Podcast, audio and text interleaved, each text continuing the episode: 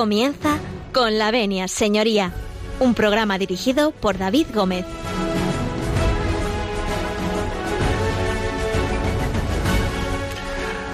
Buenos días, señoras y señores. Cuando son las 12 y 32 minutos, las 11 y 32 en la Comunidad Canaria, arrancamos. Abrimos eh, este su despacho, ya saben, este consultorio jurídico que pone eh, Radio María al servicio de todos los oyentes para que puedan interactuar con nosotros. Hoy, 11 de febrero, la Virgen de Lourdes. Eh, luego hablaremos de la Virgen de Lourdes, un poquito más tarde. Pero decirles a todos ustedes que, mm, bueno, pues estamos aquí un día más, un lunes más, y que si ustedes nos abren las puertas de sus casas, de sus despachos, de sus trabajos, de aquellos lugares donde escuchan Radio María. Nosotros, eh, pues con el permiso de todos ustedes, eh, comenzamos.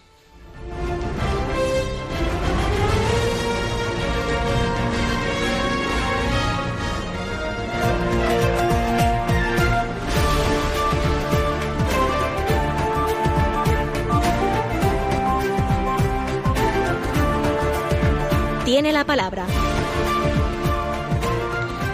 tiene la palabra, eh, bueno, pues ya un habitual, un habitual que se va a convertir en colaborador de esta casa, eh, don José María Palmero. Muy buenos días y bienvenido. Con sumo placer, buenos días, señor Gómez, don David. Además que encima tienes una voz perfecta para la radio. Y eso que estoy un poquito acatarrado. Será el frío de ayer. claro, posiblemente. bueno, decíamos que era eh, hoy, que es 11 de, de febrero, la Virgen de Lourdes, patrona de los enfermos, pero tiene un especial significado para nuestro invitado. Cuéntanos un poco para mí, y para mi intimidad familiar, un significado muy importante, aparte de la festividad de Nuestra Señora, la Virgen de Lourdes, Wow, el cumpleaños de mi nieta, cinco años. La felicitamos, la felicitamos. muchas gracias. Gracias. Tiene un gran abuelo y sobre todo un gran abogado durante muchos años eh, la trayectoria profesional de José María Palmero, que ya conocen ustedes, porque bueno, pues eh, eh, habitualmente ya viene con nosotros de vez en cuando a los micros de esta casa y que principalmente pues su vida y trayectoria ha sido dedicada y es dedicada porque sigue en activo al mundo del derecho penal. Corrígeme si me equivoco. Intento, intento ser activo, ayudar desde mi esfera jurídico y mis conocimientos, aportarlo en ayuda de la sociedad y en ayuda de los compañeros más noveles que empiezan su trayectoria de esta profesión, arte u oficio. Lo de noveles lo hice por mí, lo, hice por mí, lo de noveles. Pienso en otros compañeros más. Bueno, no saben, nuestros oyentes no sé si sabrán que hay una cortesía profesional entre el mundo de los abogados que, que es que el más antiguo enseña al más joven. Eso es lo dice el código deontológico, que aquellos que necesitamos consejo o necesitamos eh, preguntar, el código deontológico obliga a los más mayores a echarnos un cable. El código deontológico siempre he respetado la norma, esa ha sido siempre y sigue siendo mi filosofía de vida y profesional, pero mm, un poquito, un, con un, un, toque egoísta, porque yo aprendo mucho de los jóvenes. También, también, también. Sí, sí, sobre, todo temas de nuevas tecnologías, sobre todo temas de, inquietudes profesionales de los jóvenes, de su incorporación a la sociedad, de la inquietud de la sociedad por, por, la, por la gente joven y, de los menores, que hoy me parece que nos toca hablar. Hoy nos toca hablar, efectivamente, hoy nos toca hablar de menores, que por eso está hoy aquí José María Palmero, que bueno, pues es un gran conocedor de, de todo lo que es el derecho procesal penal y, vamos a hablar, como bien anunciaba José María Palmero, en nuestro tema de hoy, de la ley del menor. Vamos a hablar de cómo se aplica, de cuáles, eh, bueno, pues sus pros y sus contras. Eh, en fin, una ley que es, a veces que ha sido polémica en algunas ocasiones, pero bueno, que la ley es, es la que está y nosotros aquí, lejos de, de, opinar sobre la ley, lo que vamos a hacer es ver cómo se aplica y ver, mm, desmenuzarla, que para eso tenemos un procesalista hoy en el despacho. Yo les invito a todos ustedes a que estén muy atentos porque vamos a abrir las líneas, como siempre, al final del programa, en el último tramo final del programa, para que ustedes también interactúen con nosotros y nos pregunten, bueno, pues en este caso sobre la ley del menor, sobre derecho penal o, bueno, sobre aquel tema que, que ustedes eh, tengan a bien preguntarnos. Sí que es verdad, José María, que aquello que no sepamos, pues les prometemos que se lo contestamos. Lo estudiamos, claro. porque para eso es la, labor, sabemos. es la labor del abogado, desconocer tantas cosas, pero está obligado moralmente, éticamente a, a estudiarlo. A estudiarlo, a estudiarlo. Eh, por supuesto. Sí, porque yo recuerdo un compañero mío que le hicieron una consulta de derecho marítimo, ¿no? Entonces decía el pobre, ya, pero es que usted es abogado, sabrá de derecho marítimo. Hombre, pues mire, eh, si viviera en Algeciras, todavía, dice, pero eh, viviendo en Madrid, pues más allá del Manzanares, poco más de barcos, ¿no? Si, creo que en el Manzanares no pasan barcos, o sea que... Y estoy recordando las palabras y la, que se le cuestionaban a un extraordinario catedrático de Derecho Civil, que tuve el honor de, de ser alumno suyo, cuando se le preguntó, y en el ejercicio profesional, abogacía, judicatura, eh, se tiene, no se puede conocer, eh, eh, tener un disco duro en el cerebro y para... Y sabe usted, lo importante es estudiarlo, pero lo más importante es saber en qué parte de la biblioteca se encuentra aquella respuesta a, la pregunta jurídica que le están haciendo a usted. A mí me preguntan muchas veces, y te habrá pasado a ti, oye, pero, pero ¿te sabes la ley? Claro, la ley dicho así, ¿no? Es que ¿cuántas leyes hay? Hay miles de, leyes. Y luego todas las reformas legislativas. Que, Hombre, más que saberla es saber interpretarla y saber aplicarla, ¿no? saber, saber dónde están. Y dónde están y cómo se regula. Están. Eh, antiguamente había que ir a la biblioteca, los seminarios, las facultades, Biblioteca Nacional, Biblioteca del Colegio Profesional. Hoy tenemos la gran fortuna de esa red de redes Internet donde podemos consultar y tenemos y estar al día y sobre todo tener en cuenta las reformas que, salen con una velocidad espantosa. Sí, yo recuerdo la época de la crisis, que aquí lo hablamos en alguna ocasión, que cada viernes en el Consejo de Ministros nos cambiaba la legislación laboral. Era a viernes diario. A viernes diario había una reforma laboral eh, o un pequeño matiz. De aquello era una auténtica locura. Entonces no sabías qué te aplicabas, qué no te aplicabas, dónde caía, dónde no caía, ¿no? Pidiendo perdón anticipadamente por el derrame escatológico, bueno, padecemos una diarrea legislativa. Sí, efectivamente. Porque estamos continuamente reformando y reformando y reformando. Y en el caso del Código Penal, el, terrible y lo más patético, a mi modo, es mi criterio personal, es que no nadie se ha atrevido a hacer no, no mil reformas que ya se han hecho, sino la, eh, un nuevo. la reforma del Código Penal. La, sustitución del Código Penal por un nuevo Código Penal. Porque este es muy antiguo, además. Muy antiguo y con 200 o 300 parches. Muy parcheado. Sí, ha, ido que, ha habido que ir parcheándole. Por ejemplo, la, la, ley del menor no deja de ser un parche de ese Código Penal porque no estaba regulado en, en, el Código primario, digamos, por así decirlo. ¿no? Bueno, pues eh, vamos a mm, hacer un pequeño alto en el camino, mm, invitándoles a que se queden con nosotros y a que estén muy atentos porque vamos a hablar de la ley del menor y bueno, pues también les invito a que interactúen con nosotros eh, en la parte, en el último tramo del programa y puedan preguntarnos eh, aquello que estimen conveniente. Pero antes hemos traído a Manolo García y les vamos a dejar con Manolo García, pero a la vuelta eh, vamos a continuar hablando de la ley del menor con José María Palmero.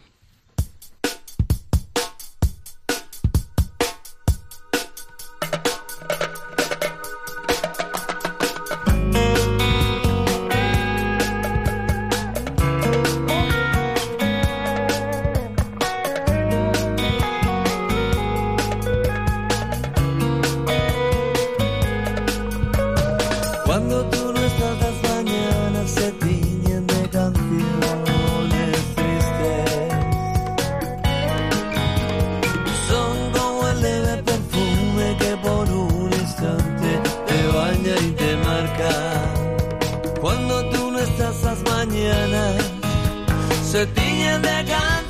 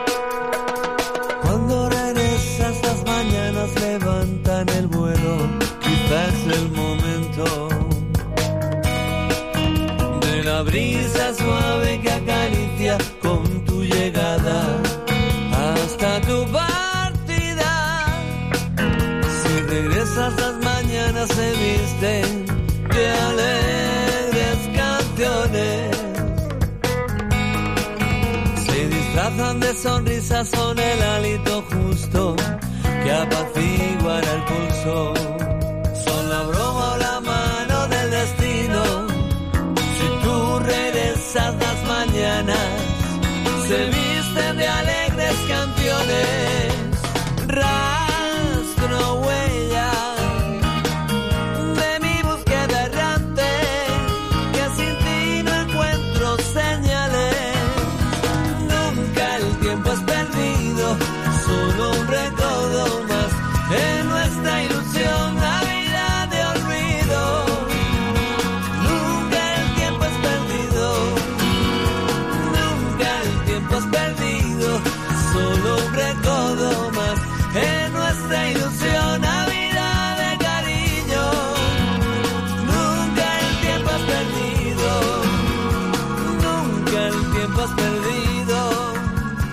Están escuchando con la venia, señoría.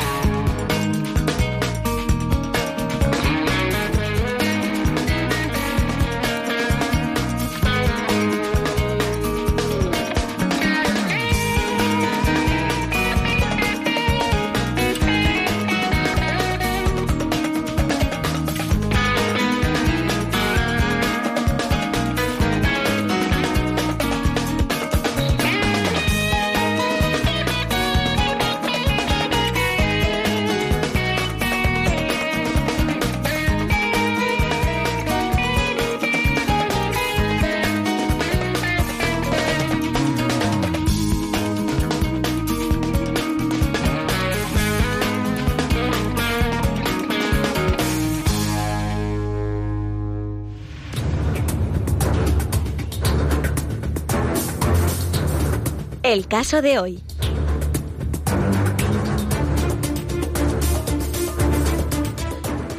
Bueno, pues en el caso de hoy, como ya les veníamos anunciando, vamos a hablar de la ley del menor, pero también dentro de esa ley del menor de la responsabilidad, eh, digamos, eh, civil que tienen los menores con respecto a los delitos que puedan causar. Y bueno, para eso teníamos con nosotros en, en, los estudios centrales de Radio María a José María Palmero, que bueno, pues es uno de nuestros abogados de cabecera, como bien ya conocen ustedes. Y hablábamos durante la pequeña mm, pausa que que, bueno, yo le he preguntado a José María, ¿qué es la ley del menor? Así que te lo pregunto a bocajarro. A partir de ahí, cuéntanos un poco, ¿a qué nos enfrentamos? Lo que más preocupa, lo más preocupante para la sociedad desde hace ya unos años, actual mucho más, es eh, lo que yo, eh, lo que legalmente se llama ley reguladora de la responsabilidad penal de los menores. Ese es el título de la ley ley orgánica, ley orgánica con naturaleza, con carácter de, de ley ordinaria, de 5 mm, eh, barra 2000 de 12 de enero. Entró en vigor tras una larga vacacio legis el 13 de enero de 2001, coincidiendo más o menos con la, con la reforma de la ley de enjuiciamiento civil, con la tremenda reforma de la ley de enjuiciamiento civil. Y esto por remisión arrancó de una sentencia del Tribunal Constitucional y arrancó por la también la redacción del Código Penal, su artículo 19, cuando dice que los menores de 18 años no serán responsables criminalmente con arreglo a este código. Bueno, no quita que no exista una responsabilidad penal y civil, pero cuando un menor de dicha edad cometa un hecho delictivo podrá ser responsable con arreglo dispuesto en la ley que regule, o que regula ya, la responsabilidad penal del menor.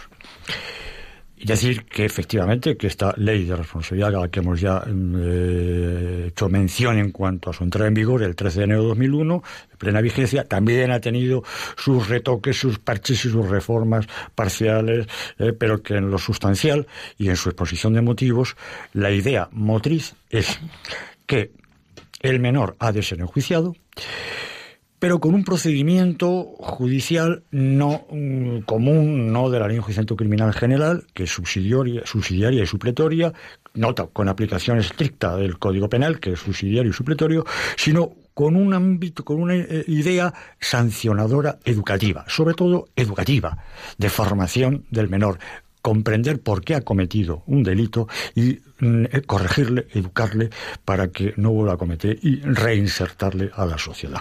Qué difícil, ¿no? La tarea educativa de la ley sobre el papel, ¿no?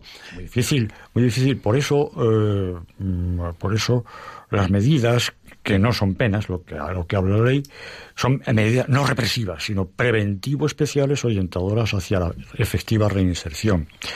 Se crean unos tribunales especiales, los conocidos como el juez de menores, servido por un eh, juez magistrado en las eh, audiencias, con una sección del Ministerio Fiscal de, especializada en menores, con un equipo técnico asesor muy importante, asesor del juez y de asesor del fiscal, que son psicólogos, psiquiatras, eh, personas que comprenden la, la, idiosincrasia del menor, la forma de ser del menor, precisamente, y, la terapia del menor que ha infringido la norma penal.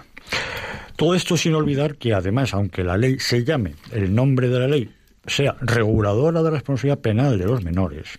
No hay que olvidar que la misma ley, en sus artículos finales, 61 a 64 en concreto, regula también la responsabilidad civil del menor que en este caso será solidaria con sus padres, progenitores o tutores, y que a su vez está también protegiendo a la víctima, al perjudicado, por la infracción jurídico-penal cometida por ese menor, menor de 18 años, repito, según la edad penal establecida en la actualidad. Claro, porque la edad penal está en los 18 años, ¿no? Pero mm, hablabas al principio de que tiene que ser una tarea, digamos, mm, que la ley tiene que tener ese difícil equilibrio entre ley y corrección, es decir, ley y sanción, digamos, de alguna manera, ¿no? Quien ha hecho una cuestión la tiene que resarcir o, digamos, pagar, coloquialmente hablando, pero eh, también tiene esa faceta educativa, ¿no? Es decir, que qué difícil es eh, sobre el papel eh, meter esto, ¿no? una dificultad extrema, tremenda. Eh, el mismo procedimiento que en orígenes que se aplica para enjuiciar estas conductas eh, sigue teniendo tres fases, la fase instructora, la fase intermedia y la fase de plenario, que se llama en los procedimientos ordinarios, pero aquí se llama fase de audiencia o fase de juicio, conocida como fase de juicio, pero con especialidades. Eh, siempre, siempre, siempre todo imbuido por una tutela especial, especialísima del menor. Las audiencias suelen ser privadas, los juicios, precisamente por tutela menor. Está rigurosamente castigado a los medios eh, de comunicación social eh, difundir imágenes de, o los datos personales de los menores que, están sometidos a, unas diligencias de este tipo y mm, la tremenda función también y carga de trabajo de la Fiscalía, que en estos casos es la que instruye, la que recoge las denuncias de los perjudicados e instruye las primeras diligencias, siempre con la, tutela y la garantía judicial, claro. Claro, porque aquí intervienen muchos factores, ¿no? Interviene el juez, el fiscal, entiendo que hay algún tipo de fiscalía especializada. Sí, sí, hay unas secciones de fiscalía de menores, claro, en las audiencias provinciales, que, que son las encargadas, los encargados de, de, este tipo de actividad y sobre todo la, la, inicial instrucción de esas diligencias. La policía tiene conocimiento y, y, data que es un menor de edad y inmediatamente tiene que ponerlo en conocimiento del fiscal, que es el que instruye las primeras diligencias. Y para la práctica de sucesivas diligencias, el juez de menores, que es el que tiene que autorizar, pues, y sobre todo constatar constatar la edad real porque eh, la picaresca mm, en algunos tipos de infractores penales, pues he tenido casos eh, prácticos en mi desarrollo profesional que decían, no, yo soy menos de 18 años. Tenía, 23. Hay que, claro, eh, tiene a intervenir un equipo asesor importante de psicólogos, de médicos y tal, y me, me asombré cuando el médico, el forense, que, que decía, no, esta persona no tiene 17 años, como dice, tiene 22, porque el desarrollo del, eh, del hueso o del tendón de la muñeca denota y da exactamente la edad. casi casi con la fecha, el día y la hora del nacimiento. Sí, efectivamente, mm, entiendo que habrá mucha picaresca en, esta aplicación. Pero José María, te quería preguntar, así reflexionando, en la sociedad actual, donde los eh, menores o los jóvenes, por así decirlo, no sabemos nuestros derechos, todos nuestros derechos, eh, pero yo entiendo que también tenemos deberes o obligaciones, ¿no? Es decir, dentro de, la, de lo que es eh, judicialmente hablando, ¿no? Es decir, un menor pues tiene el deber, digamos, de obediencia a sus padres, ¿no? De alguna manera, ¿no? No sé qué opinas. En términos generales, claro. En términos generales, es curioso el fenómeno social. Eh, todo el mundo, todos reclamamos nuestros derechos. Y se habla de los derechos fundamentales. Pero mm, yo casi, casi, no, lo digo con ironía cariñosa, ¿no? Lo digo, bueno, ¿y cuándo se empieza a hablar de las obligaciones fundamentales? En el menor está todavía, todavía más crítico, ¿no? Y, más descarado. El menor tiene un montón de derechos. claro que tiene un montón de derechos y tiene una abanico de derechos eh, frente a sus padres, frente a sus educadores, frente a sus eh, compañeros pero también tiene una serie de obligaciones que estas no se destacan y que estas difícilmente se le enseñan al menor, pero que son, como tú bien decías, el respeto y educación a la autoridad paterna, eh, a, profesores, educadores, a autoridades policiales y judiciales, y eso rara vez se les enseña. Se les empieza a enseñar cuando son ya sometidos a un procedimiento judicial como es el que nos ocupa. Porque yo recuerdo una reforma bastante polémica de, hace unos años del Código eh, del Código Civil y el Código Penal, sobre todo el Código Penal me parece que fue, eh, donde se retiraba de alguna manera un artículo que era muy polémico, que era la corrección de los padres. Venía a decir, el padre puede corregir a su hijo. venía llamando derecho de corrección. O algo así. Que lo llamábamos coloquialmente el derecho de cachete. El cachete, eh, el bofetoncito leve para corregir. Ah, eso está, llegó un momento en el que los derechos de los menores primaban por encima de todo y eran absolutos. Y, denunciaban a sus padres menores de 12, 14, 15 años, se van a comisaría y tramitaban diligencias y pasaban, y han condenado a los padres. Ahora, no digamos el maestro, el educador, por el simple cachete corrector. eso desapareció, por supuesto, porque era una excusa absolutoria el derecho de corrección que tenía el padre para darle un cachete al niño o a la niña cuando había cometido una barbaridad ¿eh? y, trataba de corregirle. No son los medios violentos o, la, o, la fuerza física sobre el menor, está rigurosamente prohibido, y respeto, por supuesto, y comparto. Ah, también mucho más dura el castigo eh, psicológico, pero mm, hay que combinarlo porque mm, eh, vuelve a ser necesario. Eh, Qué difícil es ser padre. Qué difícil. Muy difícil, muy tremendamente difícil. Y vuelve a ser necesario aquella corrección al menor y hacerle ver que eso está mal, que lo que está haciendo está mal y que su conciencia se lo está dictando, pero no se revela a, que, a, saberlo. Volviendo al tema que nos ocupa, eh, hablamos de, los delitos. ¿A qué tipos de delitos se puede enfrentar un menor? Es decir, eh, exactamente igual que un mayor, que un mayor de edad. Bien, en principio, en principio como principio, el Código Penal es, eh, es el que se aplica. O sea, todos los delitos tipificados en el Código Penal para mayores, pues pueden ser cometidos por menores qué duda cabe. pero con esta aplicación de esta ley especial, su enjuiciamiento, su conocimiento, su tramitación, su cuidado, su uh, función sancionadora educativa.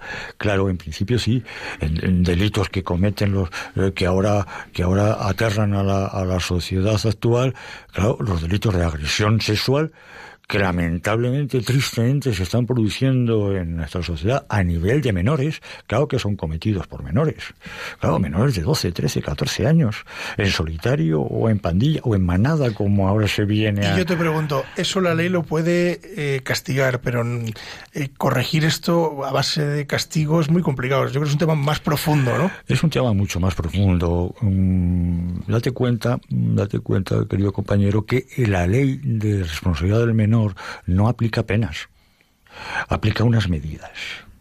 Tal vez sea una, una forma de enfocar benigna la, la, sanción, pero claro que es un catálogo que va inclusive desde, la, desde la, el internamiento para delitos muy graves, el internamiento, la, prisión para los mayores. En lo que conocemos centro de menores. En un centro de menores especializado, pero que no tiene un régimen carcelario, sino que tiene eh, una prisión de libertad para delitos muy graves ¿eh? y muy rara avis.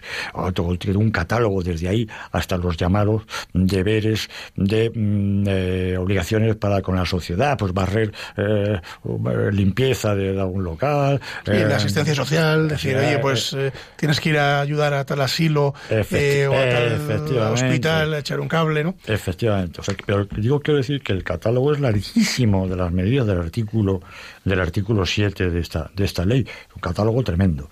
Y bueno, contestado a tu pregunta, pues sí, claro, pero que sí que pueden cometerlo un menor, cualquier tipo de delito, las sustracciones, los robos, las, eh, los hurtos, las eh, agresiones, claro que sí. hay una serie de delitos que obviamente pues no va a cometer un menor, delitos, aunque también de blanqueo de capitales, pero sí Por ejemplo, de estafa, de estafa. Eh, bien, delitos contra, pero delitos contra el patrimonio que no sean... O contra la hacienda pública.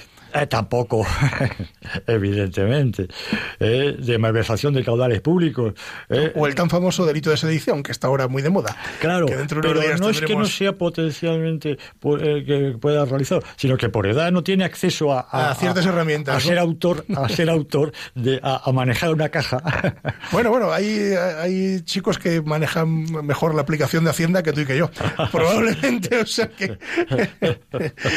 Pues te parece que mm, hablemos después eh, de, hacer un alto en el camino, otro pequeño alto, de lo que es la responsabilidad civil de los padres. Es decir, porque claro, el menor puede cometer esos delitos, pero el menor mm, no suele responder civilmente a estas cuestiones y responden sus, sus padres, ¿no es La ley también, también ampara, ampara al perjudicado o a la víctima, le tiene en cuenta, le tiene en cuenta, puede personarse como acusación particular, hablo del perjudicado, para pedir la, aplicación de las medidas, pero también para pedir el resarcimiento del perjuicio, moral y económico que le ha causado.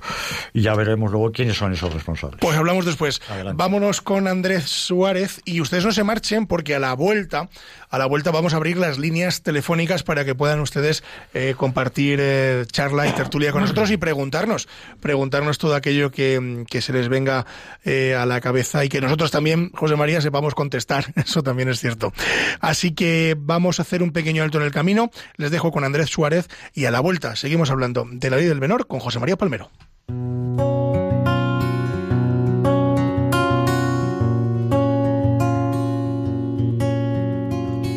Amaneció y me dolió tanto que tuve miedo de perderte y me quedé arrodillado en tu cintura, contándole mentiras a tu piel. Tengo un corazón tan leal a ti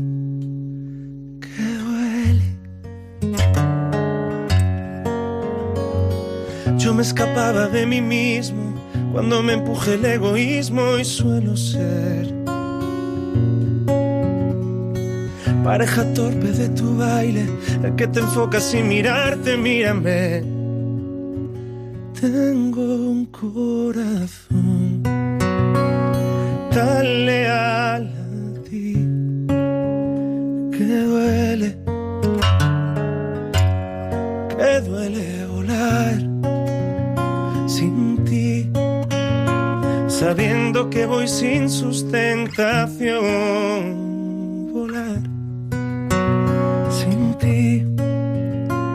Surcar el cielo abierto de un error y volar sin ti, escapando a la ternura de tu rostro ante la luna y volar sin ti desafiando una promesa, saboteando la belleza mientras yo naufrago en tu lágrima. Mujer, lo cambiaría todo, pero me debo al tiempo y su poder. Que es navegar hacia adelante. Traigo la brisa de un anhelo que me devuelva la sonrisa y me devuelva la esperanza. Tengo un corazón tan legal a ti que busque razón, casi muriendo cuando otro beso. Volar sin ti retroceder, ceder a no tener. Están escuchando con la venia, señoría. Volar, despliegue del querer. Espero tengas tiempo para tu intento levitar y no moverse y volar sin ti. Escapando a la ternura de tu rostro ante la luna y volar sin ti. Desafiando una promesa, saboteando la belleza mientras yo naufrago en tu lágrima sin ti.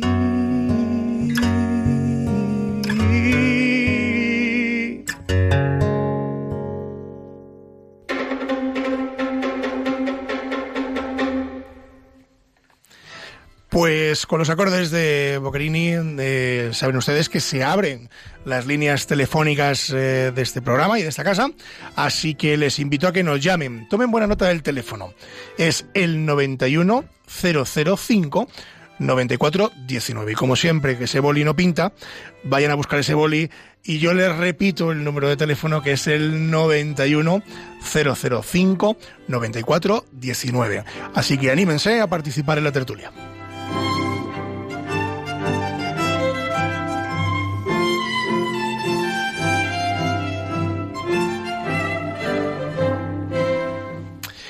Pues continuamos, continuamos con José María Palmero y continuamos hablando de la ley del menor. Nos habíamos quedado en que íbamos a contar en este momento, pues, eh, digamos, aquellas cuestiones civiles que atañen a los padres, ¿no? Entonces, porque el menor, claro, puede cometer un delito, pero detrás mm, están los mayores de edad, que son sus padres, ¿no? O la persona responsable de ese menor. Cuéntanos un poco, José María, eh, ¿qué es esto de la responsabilidad civil y, y cómo se, se articula de alguna manera? La responsabilidad civil se, se en la ley a la que dimana de la infracción jurídico-penal cometida por el menor. Menor comete, comete un delito, una infracción jurídico-penal, porque es muy fuerte decir que comete un delito, entonces la tutela del menor, que siempre prima la infracción jurídica del menor. Pues comete, por ejemplo, una sustracción, un robo, porque eh, hay una intimidación, porque pone una navaja a la cajera de una gran superficie para robarla eh, 100 euros. Bien, pues está cometiendo un delito, está cometiendo una infracción penal. Y mm, junto con mm, esas medidas, que no penas, con ese reproche penal consistente en aplicarle al menor medidas que abarcan un abanico inmenso desde el internamiento, el centro de asistencia de pedagogía, el C, eh, obras en beneficio de la sociedad, etcétera, etcétera. Además, hay una responsabilidad civil. Responsabilidad civil que en este caso es eh, de los padres. De los padres, de los tutores, de los guardadores y de aquellos centros que estén eh, los, los, los, menores. Claro, porque podemos eh, tener, darse la circunstancia de que el, el menor tenga padres o no. O no, o, o esté sometido, pues, o tenga un tutor, un tutor legal o, o, o, esté con un centro de, de, de, de tulaje eh, de menores, eh, porque los padres pues, pues no, no o, o, los tiene o carece de ellos el huérfano o teniéndolos lo han abandonado. Bueno, pues estos personas físicas y jurídicas son las que responden solidariamente de civilmente de la reparación del daño, la restitución de lo robado, la reparación del, del cierre dañado del coche dañado, uh -huh. eh, la reparación eh, traducida en, en, en, dinero moral de, del perjudicado de la víctima, en el caso de una, uh, por ejemplo, una agresión de tipo sexual, eh, un abuso sexual, que no acabe que, que, lo cometen los menores, bueno, pues también.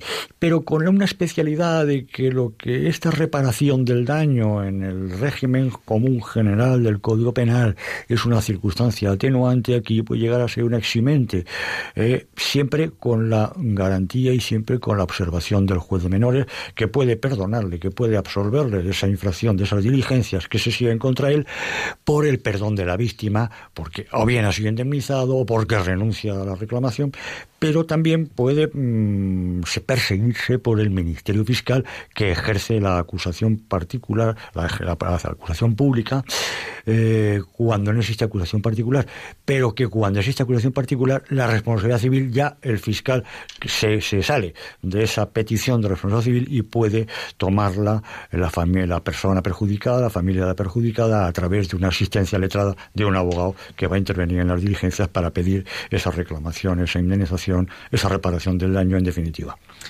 Cuando hablamos de, la reparación del daño, por ejemplo, se me pone, se me viene a la cabeza un, un, ejemplo, ¿no? Menor que, bueno, por el motivo que sea, atraca un supermercado, se lleva de la caja 50 mm, euros, 100 euros, ¿no? Y, mm, eh, bueno, pues en el acto de la vista del juicio, eh, bueno, pues el supermercado se da por satisfecho con la devolución del dinero. Ahí, ¿en qué estaríamos? ¿Qué, le ocurriría al menor si el supermercado acepta, digamos, de alguna manera, bueno, mire, vamos a dejarlo estar y devuelve usted el dinero y ya? Normalmente en la práctica, en la práctica, en estas pequeñas sustracciones o, robos pequeños o sustracciones sin violencia ni intimidación en las personas, pues normalmente el juzgado de, menores lo que hace es una amonestación verbal privada al, muchacho muchacha y, y sobre ese archiva las actuaciones o dicta una sentencia absolutoria, ¿eh? normalmente. Pues eh, si me permites un minuto en este punto del programa, vamos a recordar el número de teléfono para que ustedes puedan interactuar con nosotros. Y como les decía al principio, es el 91005 9419. Se lo repito, 91 005 94 19. Ya saben que es un teléfono directo a, esta tertulia, en la que ustedes también, digamos, de alguna manera pueden participar preguntándonos. Hablábamos, José María, al principio, y cuando hacíamos de, de pausa, hablamos eh, de ese artículo 7 tan extenso, ¿no? Que, que tú nos decías. Pero resúmenos un poquito qué, tipo de medidas pueden, pueden haber, digamos, de alguna manera, a la hora de poder corregir de alguna forma pues eh, esas circunstancias delictivas que un menor ha cometido y que de, una forma o de otra pues tienen que ser eh, digamos eh, bueno pues corregidas no en este caso pues con sanciones o con privaciones de libertad o con trabajos en favor de la comunidad hablábamos de que es un artículo muy extenso, pero bueno, unas breves pinceladas de ese artículo 7. Es amplísimo, efectivamente. Y van, desde la más medida más grave, que repito que no penas, porque la ley del menor no habla de, castigo ejemplar, no habla de. Eh, persigue siempre la tutela y, el bien del menor, no habla de, penas, habla de medidas. Medidas, pero que, que, que cabe, que es castigo. Y van desde la más grave, que pueden imponer los jueces de menores, del internamiento en régimen cerrado, el internamiento en régimen semiabierto, el internamiento eh, terapéutico en un régimen cerrado, semiabierto o abierto, eh, en, centros de día, eh, se va a dormir el menor a su casa, pero pasa un, pasa un determinado tiempo reeducándole en un, en un centro de día, un poco lo que ocurre con los ancianitos, pobrecitos de, de Alzheimer, que van allí a, durante el día a pasar para tratar de paliar su, su terrible enfermedad, bueno, pues igual, eh, centros de día, permanencia de fines de semana, eh, libertad vigilada, de obligación de asistir con regularidad al centro docente correspondiente, eh, someterse a programas de tipo formativo, cultural, educativo, prohibición de acudir a determinados lugares, establecimientos, espectáculos, prohibición mm, de residir o obligación de residir en un lugar determinado, de estar identificado, identificable en un lugar fin de semana o semana, eh, prohibición de aproximarse o comunicarse con la víctima en aquellos o sus familiares u otras personas que determine el juez. Es decir, es, amplísimo. Es muy amplio. Es muy amplio, es para, es para estar varios programas hablando. bueno, Tiempo tenemos, tiempo tenemos. Eh, nos vamos a ir hasta Alicante, porque desde Alicante nos llama una oyente que se llama María Esperanza, que además se llama igual que mi madre. Eh, María Esperanza, muy buenos días. Ay, muy buenos días. ¿Cómo está? Cuéntenos. De oírle. Gracias. Tengo, tengo dos cosas, dos cosas sobre las que preguntar. No sé si es atinado para, para el momento. Adelante, vamos a ver. están, porque yo acabo de, de poner el programa. Sí. Pues una cosa es de, de un, un chaval de 32 años que, que ha hecho violaciones, que, bueno, quemar cosas, molestar a todos los vecinos, amenazas de muerte, bueno, un montón, un montón de cosas. Sí. Lo cogen lo, y al día siguiente lo sueltan. Vuelve a hacer otras barbaridades tremendas hasta quemar la casa de una señora y, y, y clavarle tres puñaladas, abrirle la cabeza y la misma historia. Van y lo sueltan. ¿Cómo puede esto conjugarse? ¿Qué, qué, qué, qué justicia estamos viviendo? ¿Cómo, ¿Cómo puede ser esto así? Bueno, pues vamos a intentar la respuesta. Tenía dos preguntas. Esta es una y la siguiente.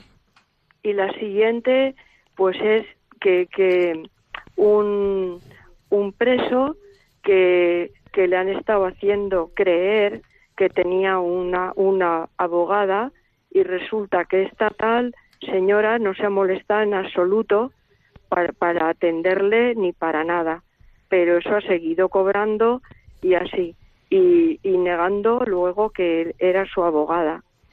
Y, y, y bueno, eh, lo, la persona, el pobre hombre está indefenso y, y ahí abandonado.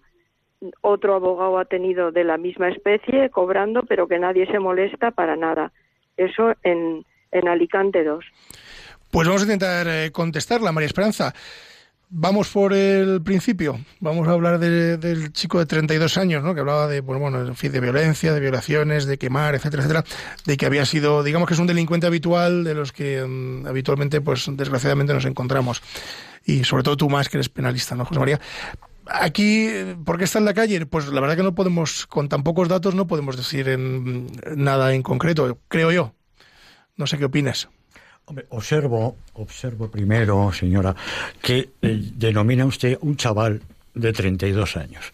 Eh, eh, tal vez sea una forma cariñosa, eufemística de dirigirse a esta persona. Yo le catalogo de un sinvergüenza de 32 años, de un hombre, Ya es un señor, ya es ya un- un adulto, sí. Un adulto de 32 años. No, señor, no, no se le puede calificar de señor con esta serie de antecedentes. Pero bueno, un chaval no es un chaval, ya tiene 32 años, ya se le aplica plenamente el Código Penal, pero lo que carezco de datos y documentación suficiente para poder eh, darle a usted una respuesta y decir por qué los jueces le tienen en la calle. Bueno, el principio garantista y las garantías judiciales imperan nuestro ordenamiento jurídico y nuestro sistema democrático. Eh, nadie puede ser enjuiciado, nadie puede ser privado de su libertad, nadie puede ser privado de sus derechos sin eh, unas garantías ju- judiciales y tras unas garantías judiciales. Bien, que tenga toda serie de antecedentes, pues lamentablemente está ocurriendo quizá con excesiva frecuencia que la policía lo detiene porque tiene un montón de antecedentes policiales que lo ponen a disposición del juzgado y el juzgado por aplicación, el juez, eh, que tiene que aplicar necesariamente y que tiene que estar bajo el imperio de la ley, tiene que ponerle en libertad, aunque nos duela al núcleo social que perjudicado y perjudicado, pero es la ley la que hay que reformar. No hay que reformar la conducta de los jueces que están aplicando, que están utilizando la herramienta que el legislador le ha dado y le ha ofrecido, con toda su serie de beneficios hacia el infractor penal.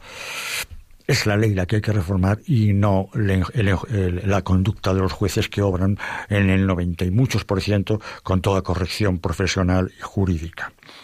La queja de un- respecto a una abogada, pu- pues mire usted, es una cuestión de odontología profesional, eh, que le tiene desatendido al cliente, que bien... mm, eh, manifieste eh, mi consejo, mi sugerencia es que manifiesten ustedes en la en el veo que está en Alicante 2, pues en el en el colegio profesional de abogados de Alicante esa queja para que el colegio, la sección de odontología abra unas diligencias de investigación a esta persona para ver si efectivamente ha desempeñado correctamente su función como abogada o no lo ha hecho y que se tome en definitiva la defensa que requiere el caso de esa persona que está preventivo privada de libertad, quiero entender que preventivo en Alicante 2.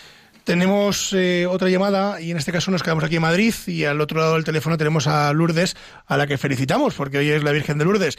Lourdes, muy buenos días y felicidades. Muy buenos días, muchas gracias. y ya me han felicitado también de, de los grupos de, de WhatsApp que tenemos de la iglesia. Muy bien, pues nada, cuéntenos Lourdes, ¿en qué podemos ayudarla? A ver, yo, eh, este caso que voy a presentar no es, eh, no es con respecto a los menores. No importa, a, ver si, a ver si sabemos.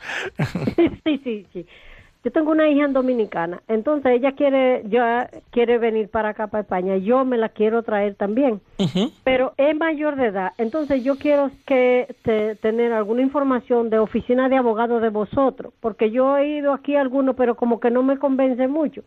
No es que he ido, sino le he preguntado a ver y no he quedado con volver ni nada. Entonces yo quería saber si, si vosotros tenéis alguna oficina de extranjería aquí o algún abogado que sepa de extranjería para yo tener más información con respecto a, a ver cómo me la traigo. Porque la chica es ya es mayor de edad. Claro. Pues Yo, yo considero que por ser una gente mayor de edad no, no puede, no se debe, la ley o justicia no debe de impedirle a que esté cerca de sus padres. yo, Ya, sí, es, es lógico. Lourdes, pues si quiere, lo que puede hacer es escribirnos al correo del programa y, y nos hace la consulta por correo electrónico y vamos a ver si podemos echar, echarle un cable. Así que le voy a decir el correo que es con la venia arroba radiomaria.es. Se lo repito, para usted y para todos los oyentes. Con la venia arroba radiomaria.es. Escríbanos ahí y nosotros, eh, vamos, con todo el cariño del mundo, la, respondemos. Bueno, planteaba un asunto muy interesante. Claro, es, mayor de edad la hija de, de Lourdes. Desgraciadamente, el arraigo familiar con la ley de extranjería aquí no cabe. Que es el problema, yo creo que plantea Lourdes, ¿no? En, este caso, o, o yo lo entiendo así. Así que entiendo que efectivamente eh, traerla por una reagrupación familiar, pues ya no es posible al ser mayor de edad. Por esa vía, por esa vía eh, es dificilísimo, casi imposible, por la vía del arraigo. Puede haber otras vías y en esa consulta que le vamos a, a responder por, por, por vía correo electrónico, como acabas de indicar, pues un buen profesional, un buen compañero que lleve extranjería la puede asesorar y puede ver los medios y la- el, el- el camino para que pueda acceder y traer y que venga a España, claro, con las garantías legales y con, su, y con los derechos y obligaciones. Y obligaciones. Legales, claro. Eh, hemos hablado durante todo este tiempo y de, de la ley del menor y bueno de su aplicación, pero me gustaría que matizáramos una cosa, José María, porque hemos hablado del menor, digamos, del que ha cometido el delito, pero ¿y la víctima? La víctima, eh, ¿cómo se regula? ¿Tiene alguna regulación especial? No sé si en el artículo 4, me parece, eh, hablamos de la víctima. Entonces, eh, si te parece, como me, me están diciendo que nos han entrado otra llamada, te lo vas preparando.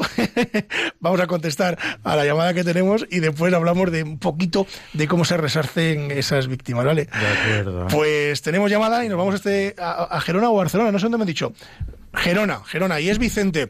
Vicente, ah, Vicenta, perdón, no doy una, hoy es lunes, discúlpeme. Vicenta, buenos días. Bueno. Le he cambiado el nombre, le he cambiado de ciudad, en fin, No discúlpeme. nada. Yo sé, yo no lo he cambiado, yo soy mujer igual. Vicenta, ¿en qué podemos ayudarla?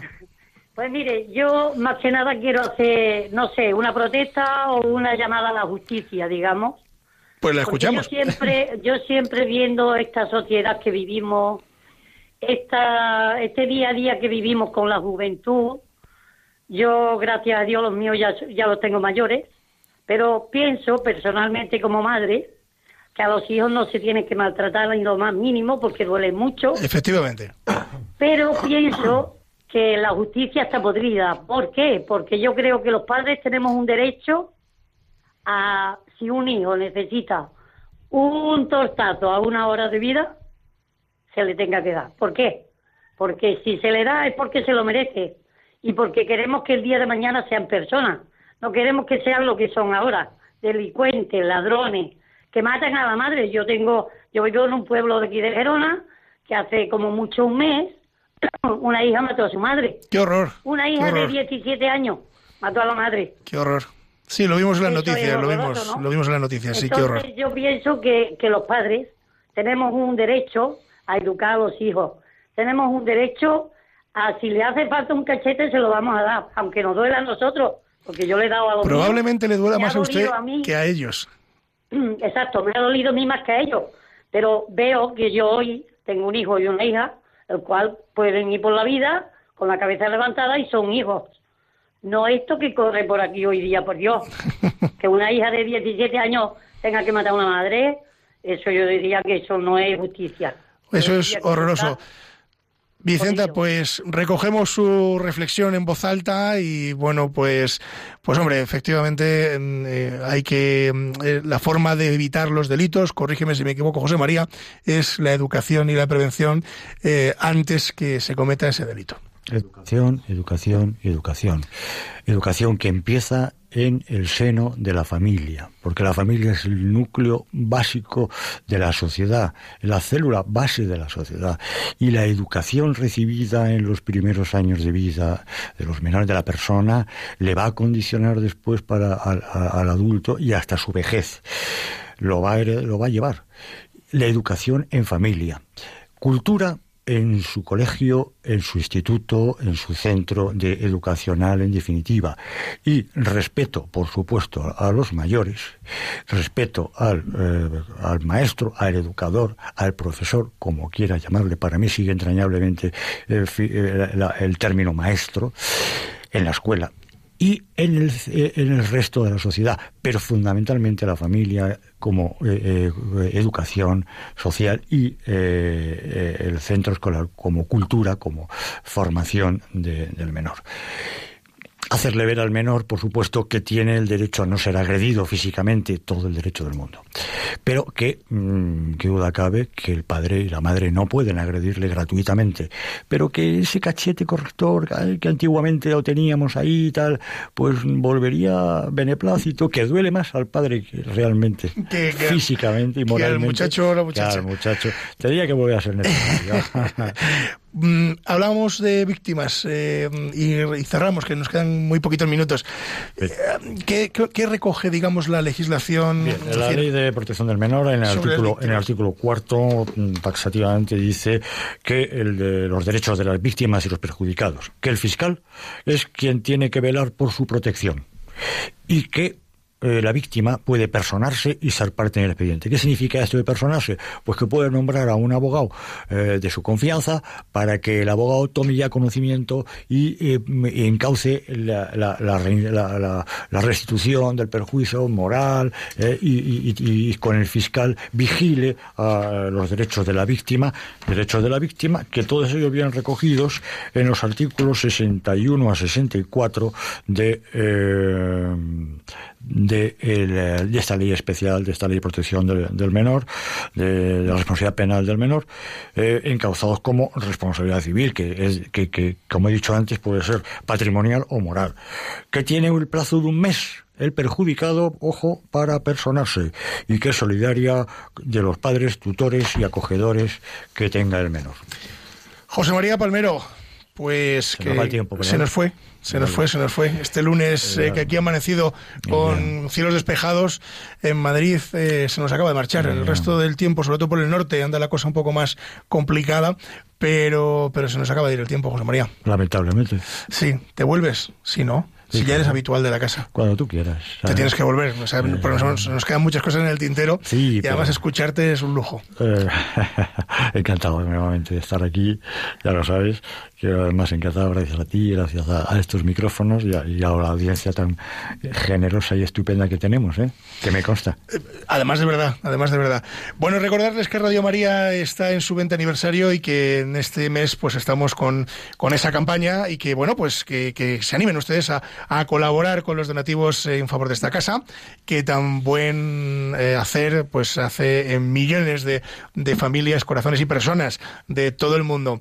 Y nada, quédense con nosotros porque no se marchen, porque Radio María sigue. Yo me marcho y vuelvo dentro de 15 días, pero eh, esta casa continúa, como saben ustedes, acompañándoles las 24 horas al día, los 365 días al año. Al control de sonido ha estado durante esta retransmisión Javi Esquinas, a quien le saludamos, que hace posible eh, que, bueno, pues que todos ustedes nos escuchen cada lunes. Decirles simplemente que eh, pueden dirigirse al programa a través del correo electrónico con la venia arroba radiomaria.es, se lo repito, con la venia arroba radiomaria.es y también a través del contestador automático. Les pido disculpas porque hoy no hemos metido el contestador, pero lo meteremos en el próximo programa. Y tomen buena nota del contestador que es el 91 153 85 70. Se lo repito, 91 153 85 70. Quédense en Radio María porque a continuación viene la revista diocesana y después los informativos. Así que como ustedes saben y yo siempre les digo, la justicia, si es justa, es doblemente justicia. Buenos días.